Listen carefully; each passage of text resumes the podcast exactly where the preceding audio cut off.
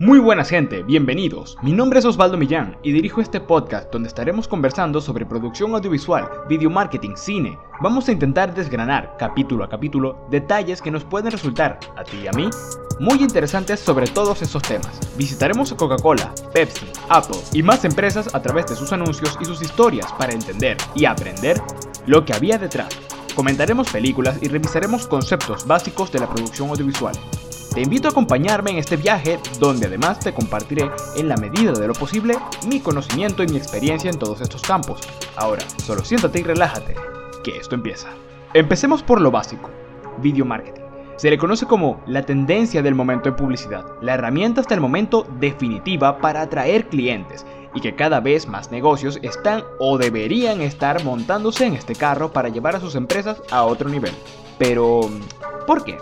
¿Cuál es la razón de que todo el mundo esté detrás de esto? La verdad es bastante sencilla. Video marketing es lo que en antaño solo podíamos ver en la TV. Esos anuncios entre programa y programa, gaseosas, tecnología, deportes, un poco de todo.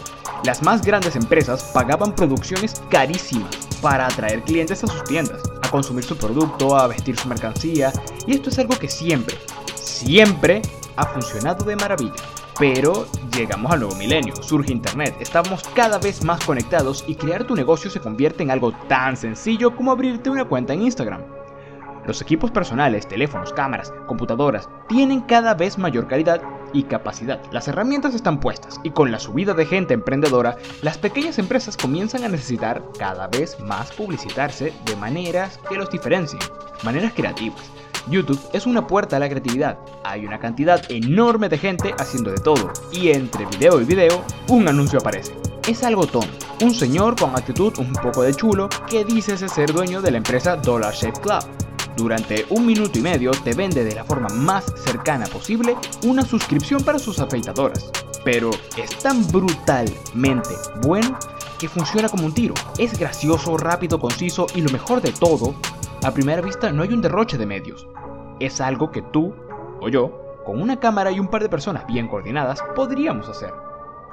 Antes de seguir, quiero aclarar que no estoy siguiendo una línea temporal real. Me sirvo de este relato que estoy creando para poder dar la explicación de lo que es y cómo aparece el video marketing en estos últimos años. Aunque el caso de Dollar Shift Club y su anuncio es muy real y lo revisaremos con detenimiento en capítulos más adelante. Dicho esto, seguimos. Así que poco a poco la barrera de entrada comienza a bajar, los equipos dejan de ser un verdadero problema y nos empezamos a enfocar en la creatividad. Ya no necesitamos miles y millones de dólares para hacer un anuncio, solo necesitamos gente capaz de hacerlos. Pero, ¿por qué? Creo que no te he explicado. ¿Por qué es tan importante? ¿Cuál es la novedad de que ahora sea tan fácil crear un anuncio? ¿En serio hay tanta diferencia?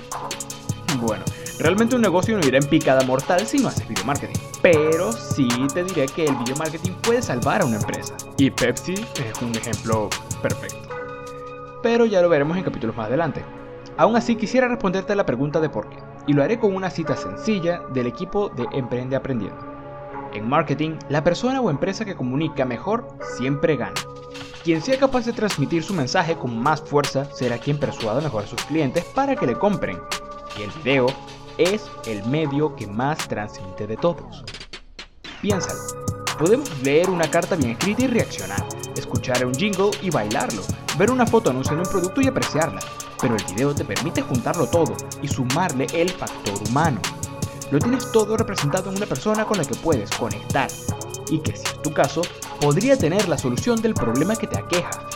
Le da humanidad a una marca y una marca que se sienta humana no gana clientes, señores gana fanáticos, algo de lo que Apple sabe bastante y que ya repasaremos.